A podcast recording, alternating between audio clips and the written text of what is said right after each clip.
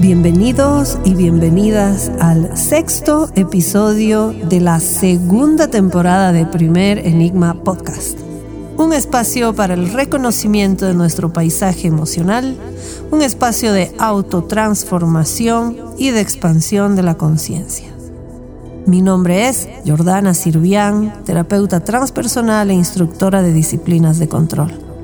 La misión de la escuela Primer Enigma es facilitar procesos de transformación en aquellas personas que van a cambiar la manera de estar en el mundo y serán amplificadores de conciencia.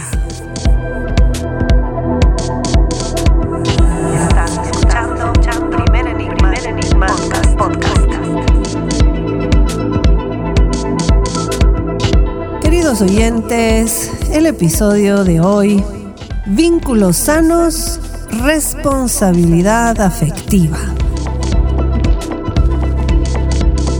Hoy vamos a tocar un tema que nos da pauta sobre cómo tener relaciones más sanas. En el anterior episodio ya hablamos un poco de lo que no son relaciones sanas, justamente hablamos de vínculos traumáticos, pero hoy vamos a, a mirar este otro lado, ¿no? De qué significa tener vínculos sanos. Y vamos a tocar la responsabilidad afectiva. Primero decirles que el único amor que podríamos llamar incondicional es el de una madre, obviamente una madre funcional, hacia su hijo o sus hijos. El resto, el resto de los amores, o los cuidamos cada día o no van a perdurar en el tiempo. De hecho, la primera falacia está en creer que el amor durará para siempre. Y también en creer que firmar un papelito avalado por el Estado en un registro civil garantiza esto. El amor sí se puede apagar. Y no lo digo por pesimista, ni tampoco quiero quitar eh, la ilusión que por generaciones nos han puesto ahí de de creer que, podemos apegarnos a esta idea, ¿no? De que firmando un papel podemos dejar de esforzarnos y que el amor igual va a ser para siempre. No, no quiero, no quiero quitar esta ilusión. Sin embargo, tenemos que estar conscientes de que la ilusión en terapia se lo ve como un trastorno de la percepción, ¿no? Es muy fácil vivir en una ilusión, pero esa ilusión no es la realidad. Entonces tenemos que saber hasta qué punto es bueno ilusionarse, ¿no? Y en qué momento ya la ilusión definitivamente se vuelve una, una distorsión. ¿no? Entonces no digo que no tengamos que empezar un vínculo de pareja esperando que dure, ¿no? Y esperando que dure mucho tiempo, no. Está bueno tener esa ilusión hasta que hagamos conciencia si la realidad acompaña esta ilusión o no porque hay ilusiones que es mejor darles de baja, ¿no? Cuando la realidad nos muestra todo lo contrario. Para que una relación de pareja además permanezca en el tiempo requiere que trabajemos en ella, requiere también un nivel de conciencia muy elevado. Debemos, de hecho, tener una gran capacidad de compartir, de hacer empatía, de hacer compromiso, de amar. Y todo eso en reciprocidad. La reciprocidad es algo así como amor con amor se paga.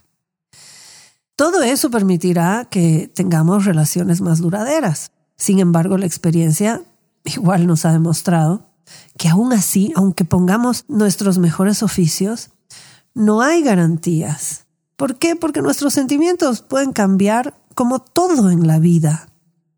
No podemos prometer amor por siempre porque no sabemos qué va a pasar, no sabemos qué nos depara el futuro en cada relación, ni siquiera con nosotros mismos. Si una relación no funcionara a pesar de nuestra buena predisposición, no significa que eso nunca debió suceder. No, no tiene que ver con eso. Significa nada más que tenemos que aceptar que no tenemos el control sobre todo, ¿no? Y menos sobre las conductas y, actitudes del otro.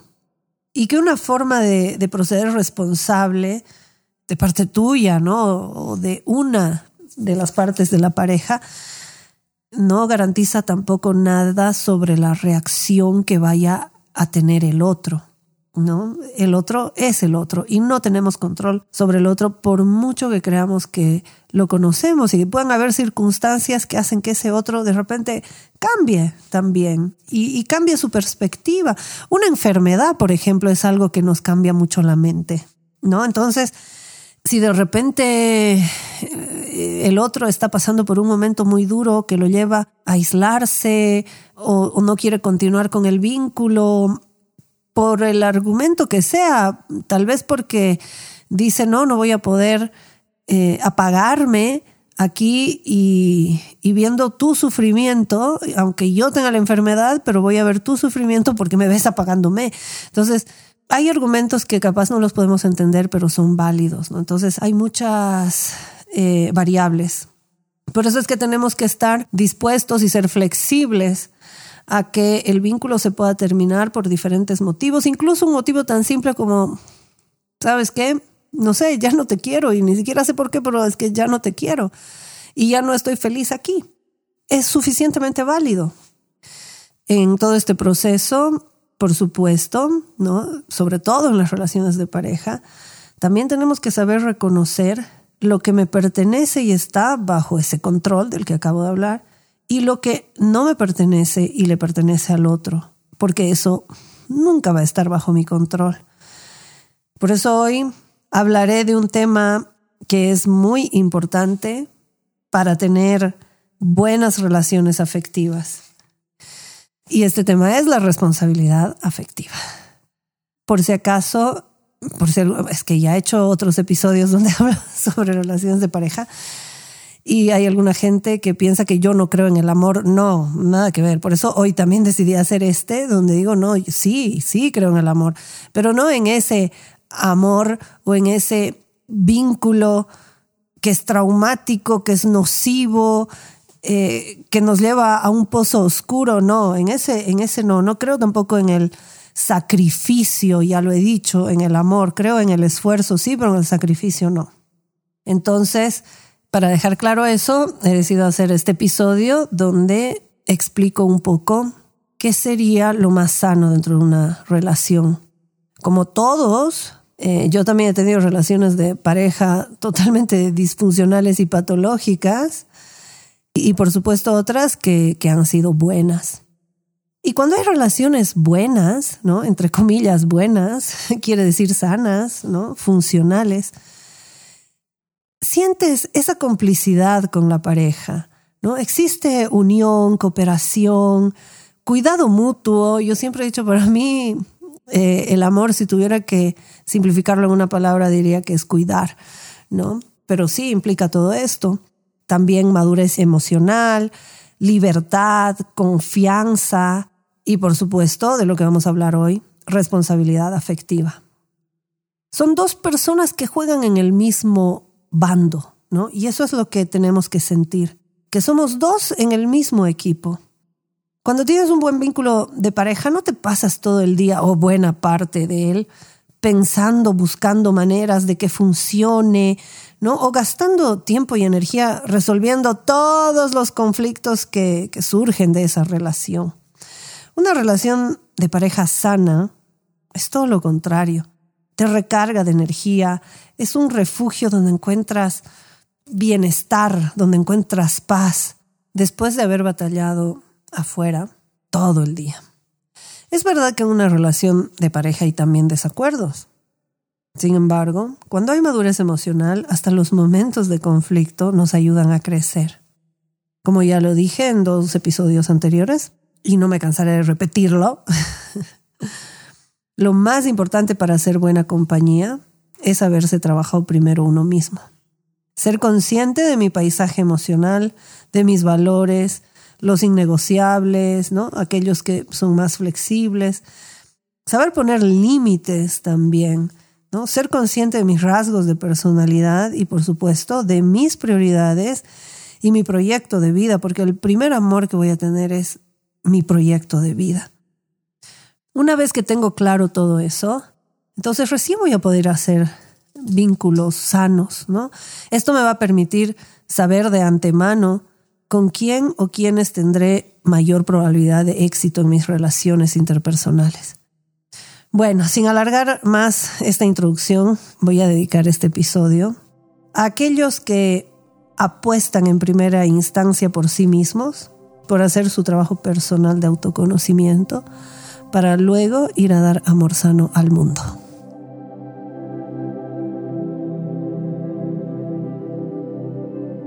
Bien, vamos a pasar ahora al desarrollo del tema, pero antes voy a hacer un anuncio. Eh, para terminar esta temporada, cada temporada tiene ocho episodios. Entonces, para cerrar la temporada, la segunda temporada, voy a cerrarla con el tema de pareja, ¿no? Entonces, el próximo episodio vamos a hablar sobre enamoramiento y los tiempos del amor. Y el último episodio que voy a hacer, y ya me estoy comprometiendo ahora, es ruptura de pareja y duelo. ¿no? Entonces vamos a hacer esos dos episodios más con Alfie. Los voy a grabar en breve, ya en el mes de marzo van a tener los dos. y con eso vamos a cerrar esta temporada y abrir la siguiente, donde vamos a volver a tocar el tema de infancia y adolescencia. ¿no? Y voy a tener también para el tema de adolescencia una invitada especial que es una adolescente eh, va a ser una sorpresa, pero vamos a hablar con una adolescente para que me haga un feedback de todo esto que es la adolescencia. No sé si nos va a alcanzar un episodio, pero si no nos alcanza, haremos dos con ella.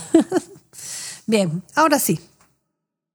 Tenemos que saber que las parejas se atraen no por ser opuestos, sino por ser complementarios. Uno tiene los aspectos no desarrollados del otro normalmente. Por eso es fácil admirar a la pareja y también por eso es fácil potenciarse ¿no? uno al otro. Podremos decir que lo que nos une al otro es ese aspecto que percibimos inconscientemente, obvio, inconscientemente, y sentimos que complementa un aspecto nuestro, que puede ser un aspecto que no tenemos o que está en desarrollo, ¿no? Y también un aspecto que quisiéramos integrar, ¿no? Eso es lo que inconscientemente nos atrae del otro. Eh, y bueno, también en otros casos nos atraen los aspectos que tenemos reprimidos, ¿no? Bueno, no voy a hablar ahora de eso, pero sí, también nos atrae el otro desde nuestras carencias. Pero tenemos que saber que la forma sana en la que nos atrae alguien es, es desde ahí, ¿no? Desde eso que queremos integrar a lo que somos porque queremos desarrollarlo, ¿no? Porque eh, sentimos que nos vendría bien tenerlo y como el otro lo tiene, ¿no? Es, es ese querer aprender del otro. Y por eso es que la admiración es parte de la relación afectiva en la pareja. De hecho, en un vínculo sano, si nos permitimos eh, navegar hacia aquellos aspectos que sentimos que están más alejados, ¿no? O creemos que están alejados de nosotros, pero los reconocemos en nuestra pareja y vamos en ese camino en complicidad con el otro, ¿no? Y sintiendo que ahí nos completamos, pues tendremos una buena relación y sobre todo una relación donde vamos a aprender mucho. ¿Y por qué es importante revisar todo esto? Porque definitivamente la relación de pareja es la que más peso tiene en nuestra vida. En esta experimentamos los tres tipos de amor, eros, ágape y filia. Y también la hace la más conflictiva cuando no sabemos llevarla adelante de manera sana. ¿no? Por eso amerita que revisemos bien ¿no? todos estos aspectos de que tiene que tener una relación sana porque, porque tenemos que escoger una buena compañía. Si no, si escogemos una compañía deficiente, en vez de aumentar nuestra autoestima, lo que va a hacer es destruirla y no nos va a ayudar a crecer, más bien todo lo contrario. Y en esto tiene una importancia la responsabilidad afectiva. Y la responsabilidad afectiva es tener en cuenta que nuestro comportamiento tiene un impacto en el mundo emocional del otro. Y ese impacto en menor o mayor medida, dependiendo de cada uno, estará en relación a sus rasgos de personalidad. Y también por eso les decía, es tan importante que el primer paso sea el autoconocimiento. Y después, por supuesto, esforzarse por conocer al otro. Y para conocer al otro, lo ideal es tener una comunicación afectiva y efectiva durante toda la relación. La comunicación es también muy importante. La responsabilidad afectiva nos ayuda a ver los momentos de conflicto como una oportunidad de crecimiento, porque estamos en un equipo, no somos contrincantes, no somos antagonistas, somos un equipo, estamos del mismo lado. La responsabilidad afectiva es un buen pilar para cualquier vínculo, no solo para el vínculo de pareja. Por eso es que hoy vamos a revisar juntos en qué consiste, para no tergiversarla o que no la tergiversen para nosotros. Primero voy a hablar en general de la responsabilidad afectiva y luego voy a hacer una organización del tema que ayude a entender la responsabilidad afectiva. Y al final voy a cerrar más bien con una explicación de qué no es responsabilidad afectiva para que alguien no venga en algún momento, sobre todo un gran manipulador, a decirnos que responsabilidad afectiva es que tú estés pendiente de todo lo que yo necesito y que lo tienes que hacer, ¿no? Entonces, por eso es que vamos a ir con ese hilo conductor y para que evitemos también las injusticias emocionales, ¿no? Porque si nosotros no sabemos calibrarnos, si no sabemos ser responsables afectivamente, pues hay una gran probabilidad de que cometamos muchas injusticias emocionales con conciencia o sin conciencia. Son muchos los que de manera egoísta esperan que sea la otra persona quien se adapte a sus formas y a su personalidad. Esto no es un misterio, muchos lo hemos vivido. Estas personas esperan que sea el otro el que se esfuerce en encajar en lo que él o ella necesita y que se adapten a sus rasgos de personalidad. Se esconden normalmente detrás de un es que yo soy así. Y sí, es verdad, hay, hay cosas que, que son parte de lo que somos, pero si aquello por lo que yo estoy diciendo es que yo soy así, le está haciendo daño a un otro, pues es un momento de evaluar si es que ese aspecto de mí no valdría la pena que lo cambie porque le hace daño a más de uno. O si esa parte por la que estoy diciendo yo soy así es parte de mi personalidad y que es mejor que me replantee el vínculo y lo abandone porque definitivamente no voy a cambiar. Pero lo que no está bien es que yo me quede en un vínculo sabiendo que le hago daño al otro e insista en que el otro se mantenga en este vínculo y manipule la situación de diferentes maneras para que esta otra persona decida quedarse ahí a pesar del daño que le estoy infligiendo. Eso obviamente se llama inmadurez emocional. Se hace, por lo tanto, ¿no? Mucho más importante hablar de estos temas y compartirlos con todos, porque si ahora decimos que estamos en una sociedad cada vez más narcisista, pues es responsabilidad de cada uno de nosotros que sepamos ver las banderas rojas, ¿no? Ahora hay mucha información en Internet y en las redes sociales, o sea que no podemos decir que es muy complicado obtener la información, no, ahora está fácil encontrarla. Y la responsabilidad afectiva toma mucha importancia en tiempos de, por supuesto, narcisismo, ghosting, hoovering, gaslighting y amores que nacen en aplicaciones y redes sociales.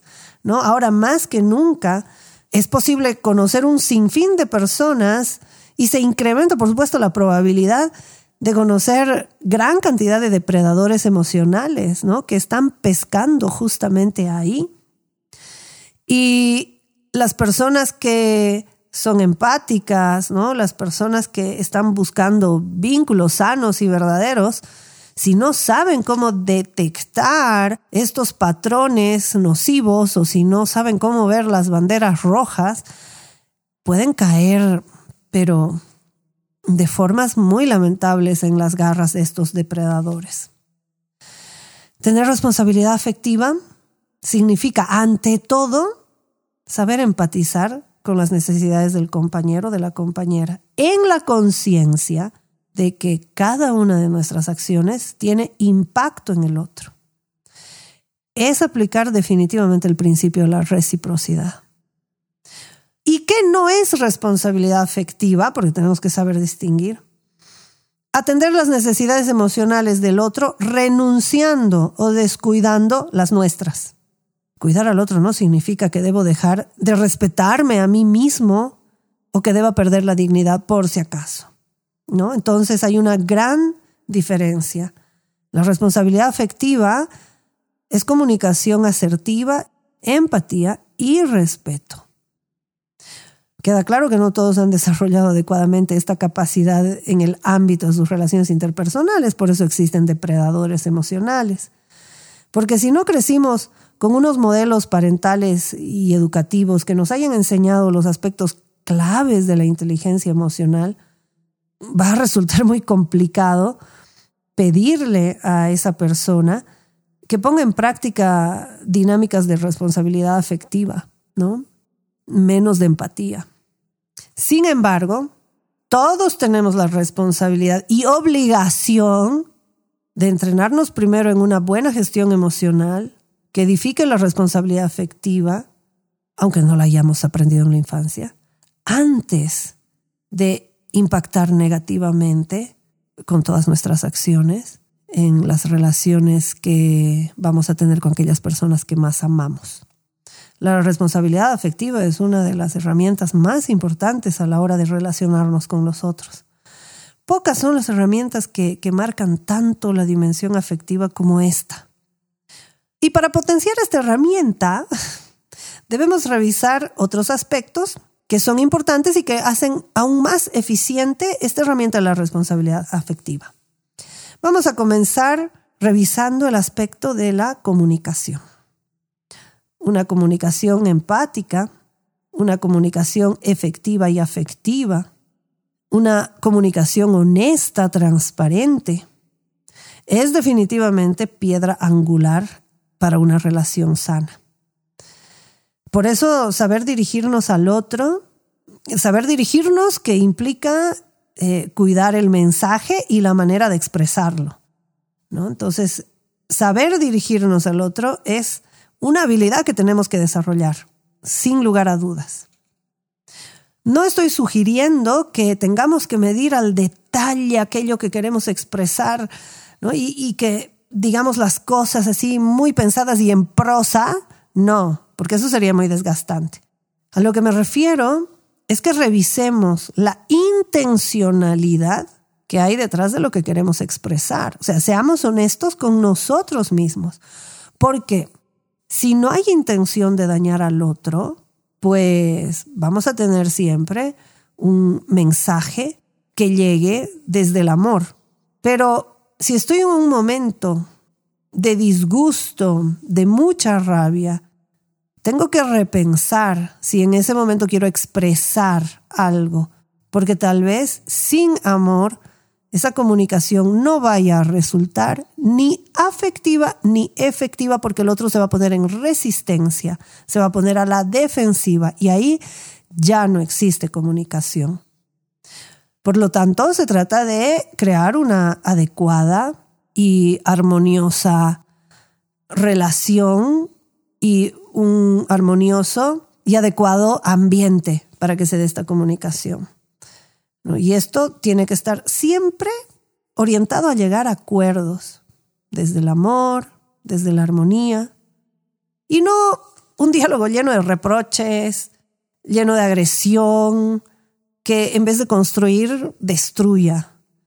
Se trata de ser interlocutores válidos. ¿Qué significa esto? Que estoy dispuesto a escuchar, a enterarme de lo que el otro está sintiendo de verdad, porque me importa, Estoy dispuesto también a decir lo que yo siento y encontrar en el otro ese interlocutor válido. Pero cuando estoy escuchando solo para justificarme, defenderme o atacar, ahí no hay un interlocutor válido, ahí no hay comunicación tampoco. Entonces, si yo me doy cuenta que me estoy poniendo a la defensiva cuando me están comunicando algo, es mejor que me tome un tiempo o pida que me escriban. Escríbelo, por favor. No me lo digas porque creo que no voy a reaccionar bien. Escríbelo, yo lo voy a leer y cuando me sienta bien mañana, siempre poniendo tiempos, pues lo hablamos, ¿no? Entonces, la idea es eso, ¿no? Que siempre prevalezca en la medida de lo posible un ambiente armónico. La comunicación asertiva es ese espacio de confianza, donde me siento libre de expresar lo que siento, sin miedo, donde me siento escuchado y respetado y hago lo mismo con el otro. Podríamos ahondar más en este tema de la comunicación, pero bueno, hoy no voy a profundizar mucho en lo que es la comunicación. Eh, pero sí que sepan que esta es la idea, ¿no? Para tener justamente esa responsabilidad afectiva tenemos que prestar mucha atención a la forma de comunicar nuestros sentimientos, ¿no? Y cuál es la intención que tenemos detrás, porque eso nos va a ayudar mucho a aclararnos. La segunda cosa que tenemos que tener en cuenta para que se pueda dar una responsabilidad afectiva adecuada es que las reglas del juego deben estar claras. Lo contrario a esto es la incertidumbre. Cuando estoy en medio de un vínculo donde no tengo claro nada, donde un día aparece una cosa, otro día aparece otra, estoy en una nebulosa, vivo en una especie de limbo, me causa esto mucho desasosiego, ya no sé a qué atenerme, siento que en vez de estar en una relación con una base sólida de concreto, estoy en una relación donde estoy pisando cristal y cualquier momento se rompe. La responsabilidad afectiva exige respetar a la otra persona en cualquier tipo de vínculo construido con ella. Puede ser una relación abierta, puede ser una relación monógama, puede ser una poliamorosa, pero seamos claros en qué tipo de vínculo estamos teniendo con esa otra persona. Incluso si nos encontramos en un momento de ruptura, también pongamos las reglas del juego de la ruptura claras. Eh, si a partir de ahora rompemos, no, no me escribas, por favor, voy a hacer mi duelo, no me hables y no es porque te esté detestando, sino porque lo necesito, ¿no? Para cerrar este ciclo. Entonces, dejar todo claro, eso es responsabilidad afectiva, ¿no? El, respeto y la claridad en la relación, aún en esos momentos de ruptura. Si tenemos certeza de cómo se van a llevar adelante las cosas, eh, nos vamos a ahorrar, por supuesto, muchos conflictos. No, no es válido, estoy pensando ahora, ¿no? En la típica frase también de cuando se comienza un vínculo y definitivamente no quieres hacer ningún compromiso y dices, bueno, dejaremos que fluya. y ese dejaremos que fluya, tengo que ser específico a qué me refiero, ¿no? Dejaremos que fluya eh, porque a ver, recién nos estamos conociendo y somos amigos y nos daremos tres meses, por ejemplo, ya, dejaremos que fluya tres meses y a ver qué pasa. En tres meses me siento a hablar con esa persona y le puedo decir, mira, yo no quiero una relación larga, es más, no quiero compromiso. O, puedo ser honesto y decir desde el principio, ¿sabes qué? Busco relaciones casuales, ¿no? Y de corto plazo. Entonces ya la otra persona verá si acepta o no. Y si te vas a ir a estudiar pronto a otro país, otro lugar, o, o has conseguido un trabajo en otro lugar, en tres meses te tienes que ir, pues también ser responsable efectivamente y decirle, oye, pero mira, yo de aquí a tres meses eh, me voy. Y, y, me voy porque es algo que yo estaba esperando, algo que quiero, no me voy a quedar por nada ni por nadie.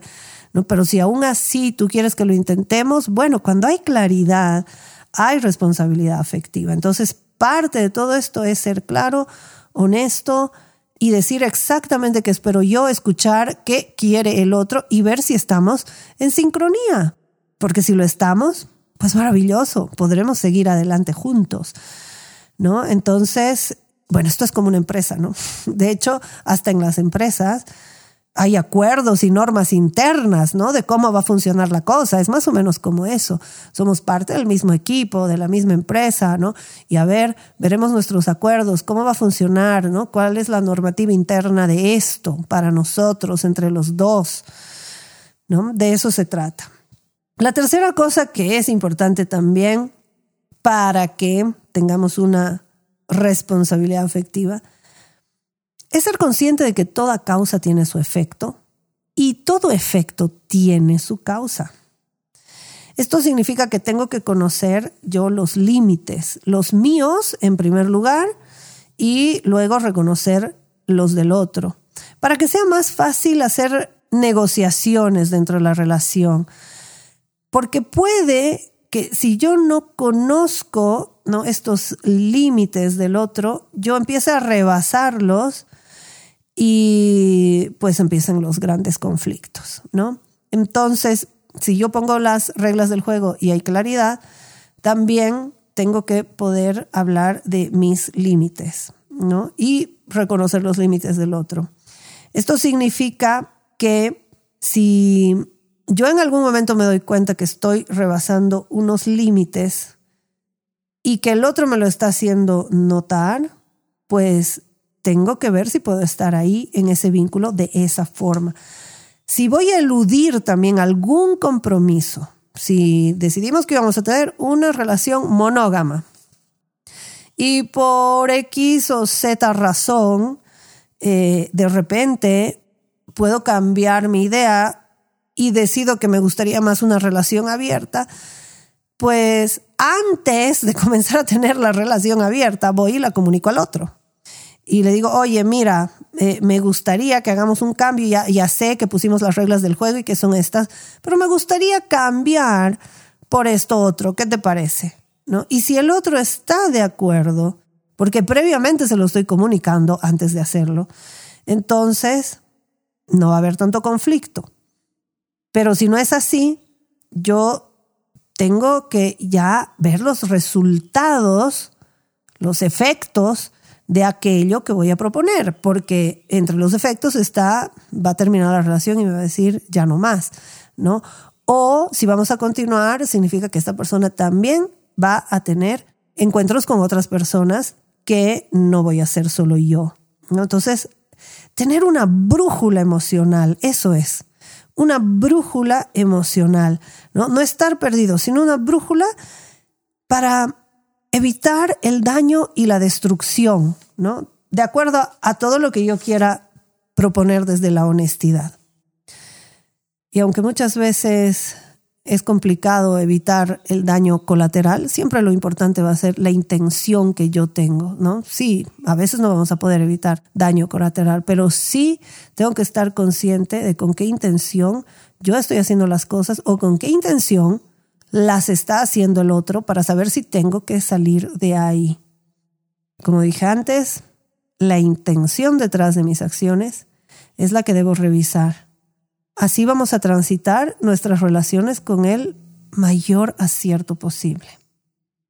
Y para finalizar, vamos a hablar un poco de qué significa el compromiso de tener esta responsabilidad afectiva. ¿No? Significa que en los momentos difíciles, en vez de desaparecer, elija resolver. Esto tiene que ver mucho con el famoso ghosting. Es mejor dar una explicación antes de simplemente desaparecer. No estoy hablando por si acaso del contacto cero, porque sí, en el contacto cero, nosotros los terapeutas recomendamos a la víctima desaparecer ¿no? y bloquear al depredador emocional de todas las redes, pero esto es otra cosa. Esto es cuando se ha detectado un comportamiento patológico de parte del otro y que definitivamente está haciendo mucho daño a la víctima. Y para que esto cese, se le recomienda a la víctima que haga contacto cero, ¿no? Y eso significa no te doy ninguna explicación porque eres un depredador emocional, no te voy a dar ni el más mínimo chance de que tú puedas comunicarte de ninguna forma conmigo, porque ya sé que eres un psicópata, un narcisista, una persona maquiavélica, un gran manipulador, una persona sórdida, ¿no? Y por supuesto a ninguno de estos seres les vamos a dar la posibilidad de que se acerquen nuevamente. Otra cosa es el contacto cero, pero estoy hablando del ghosting. El ghosting es una dinámica donde todo iba aparentemente bien, nadie ha hecho algo que amerite, o sea, no es que pescaste a tu pareja infraganti con otra persona o, que descubriste que te clonó el celular y que veía ahí todo lo que tú escribías. O sea, no estamos hablando de situaciones límite donde esa persona evidentemente ha hecho algo que no necesita ninguna explicación y que simplemente cortar toda relación es el resultado o el efecto de sus acciones, ¿no? No, no estamos hablando de esos casos, estamos hablando de los casos donde simplemente sí, puede ser que esa persona me dejó de gustar, pero se lo tengo que explicar, no tengo que simplemente desaparecer. Y más aún, si había una relación que estaba funcionando medianamente bien, ¿no? Si no había nada que haya hecho esa otra persona como para que amerite que yo rompa el vínculo tan drásticamente. ¿no? Porque sí, eso no es tener responsabilidad afectiva, ¿no? Eso es simplemente evitar el tener que dar explicación simplemente porque no tengo los argumentos suficientes o lo suficientemente válidos para que el otro entienda que me quiero ir, ¿no? Pero es mejor hablar, ¿no? Siempre es mejor dar una explicación, aunque para el otro no sea suficiente, si le es suficiente para mí, mira, no te quiero más y no sé por qué, pero ya no tengo ilusión de futuro contigo. Es más, pienso en futuro contigo y parece más una película de terror, no, no lo quiero y no sé por qué es así, pero creo que es un tema mío, ¿no? Y, y lo tengo que trabajar, pero ya no puedo estar aquí. Es mejor decir eso que simplemente desaparecer, ¿no? Entonces la otra persona por lo menos sabrá y dirá, bueno, ya, pues, sus cosas, eh, ni él o ella misma se entiende, que vaya, lo resuelva y sí, lo mejor que podemos hacer es cortar esto hasta que se aclare y bueno, y si yo todavía estoy disponible, veremos más adelante y si no, a otra cosa mariposa y listo, ¿no? Entonces tengamos ese compromiso con nosotros mismos de no dañar al otro, ¿no? Y que las únicas circunstancias en las que amerita desaparecer es cuando el otro es un depredador emocional, ¿no? O está invadiendo demasiado tu espacio, ¿no? Y a pesar que has puesto límites, no los respeta o los rebasa sin tu consentimiento, ¿no? Entonces, claro que sí, ahí lo mejor puede ser cortarla de cuajo y romper ese vínculo, pero aún hasta estas personas a veces es mejor darles una explicación y decir, mira, me estoy yendo por esto y por esto, te voy a bloquear de todo lado y tengo mis razones. O sea que no hay más. Muy bien, y ahora para cerrar lo que les dije, ¿no? vamos a ver lo que no es responsabilidad afectiva y algún manipulador nos puede tratar de hacer creer que eso es responsabilidad afectiva, pero no. Y ahora lo vamos a aclarar, ¿ya? Porque muchos entendemos la teoría y después terminamos fallando en la práctica. Los pilares de la responsabilidad afectiva eh, son fáciles de entender y también fáciles de distorsionar, sobre todo cuando estamos en un vínculo traumático con un manipulador. Por lo tanto, los vamos a aclarar. Tú no eres responsable de absolutamente todo lo que siente y le ocurre a tu pareja. Muchas veces, aunque nuestra comunicación, nuestra actitud, nuestras conductas sean las mejores y con la mejor intención, la otra parte puede igual no ser feliz. Y, hay múltiples factores, como ya lo dije. Entonces, tenemos que ser conscientes de que es nuestra responsabilidad y cuál ya no es nuestra responsabilidad. Después, lo segundo que hay que prestar atención es que la responsabilidad afectiva no significa descuidar mis necesidades, como ya lo había dicho, para priorizar las de mi pareja. No. Si hay algo que define esta dimensión es el equilibrio, la igualdad y sobre todo, como ya lo dije y lo repito, la reciprocidad. El amor no es sacrificio. El amor es crecimiento y esfuerzo, pero no sacrificio.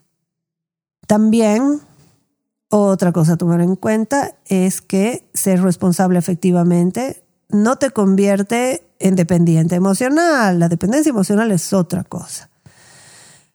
La manera en que se sienta el otro, sí, debe importarte, por supuesto, pero no determinarte, ¿no? Hasta el punto de que te diluyas o que el otro te invalide. Cada miembro de la pareja es responsable de sus propias emociones. Si alguien es un amargado, tú no tienes por qué ser un amargado. Eso no es ser responsable afectivamente, ¿no? Si uno tiene un enmarque negativo de la vida, es un pesimista, pues yo no tengo por qué convertirme en un pesimista, ¿no? Entonces, eh, cada uno tiene que regular su propio bienestar, cada uno tiene que hacer su parte. Y por último, la responsabilidad afectiva implica tener en cuenta al otro, mirar al otro, pero previamente haberme mirado a mí. No desde el egoísmo, no desde el narcisismo, sino para saber quién soy yo y ser brutalmente honesto conmigo mismo o conmigo misma y reconocer en qué vínculos podré estar mejor y en qué otros no.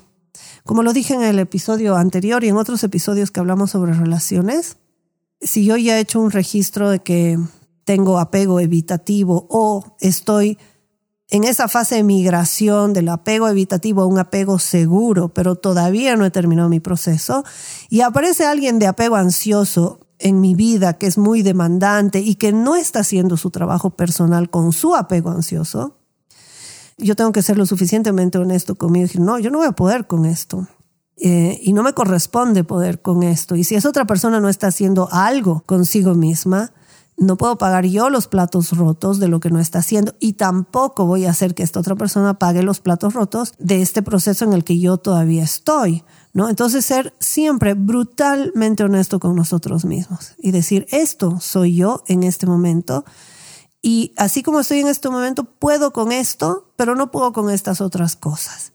Eso es responsabilidad afectiva conmigo mismo y por supuesto con el otro.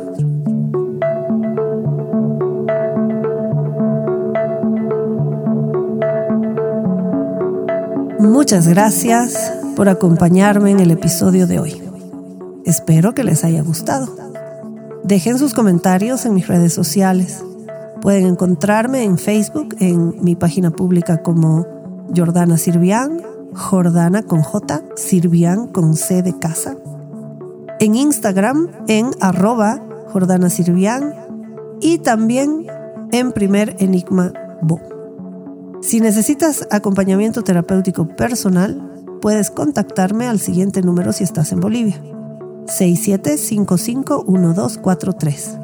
Si estás en el exterior, puedes contactarme por WhatsApp al más 591, código del país, y a continuación 67551243. Este episodio fue grabado y editado, como siempre, por Alfi Terán. Gratitud, Alfi, por tu arte, la locación, mi casa y espacio sagrado, que ahora tiene un nombre, es un templo amáutico y se llama Sumas Kausai, el buen vivir. La misión de la Escuela Primer Enigma es facilitar procesos de transformación para aquellas personas que van a cambiar el mundo. Si te ha gustado el episodio de hoy y conoces a alguien a quien le pueda ayudar en su desarrollo personal, comparte este podcast y seamos juntos amplificadores de conciencia. La frase de hoy, el amor es necesario en una relación de pareja, pero no es suficiente. Seamos responsables, afectivos en todas nuestras relaciones. Quien tenga oídos para oír, que oiga.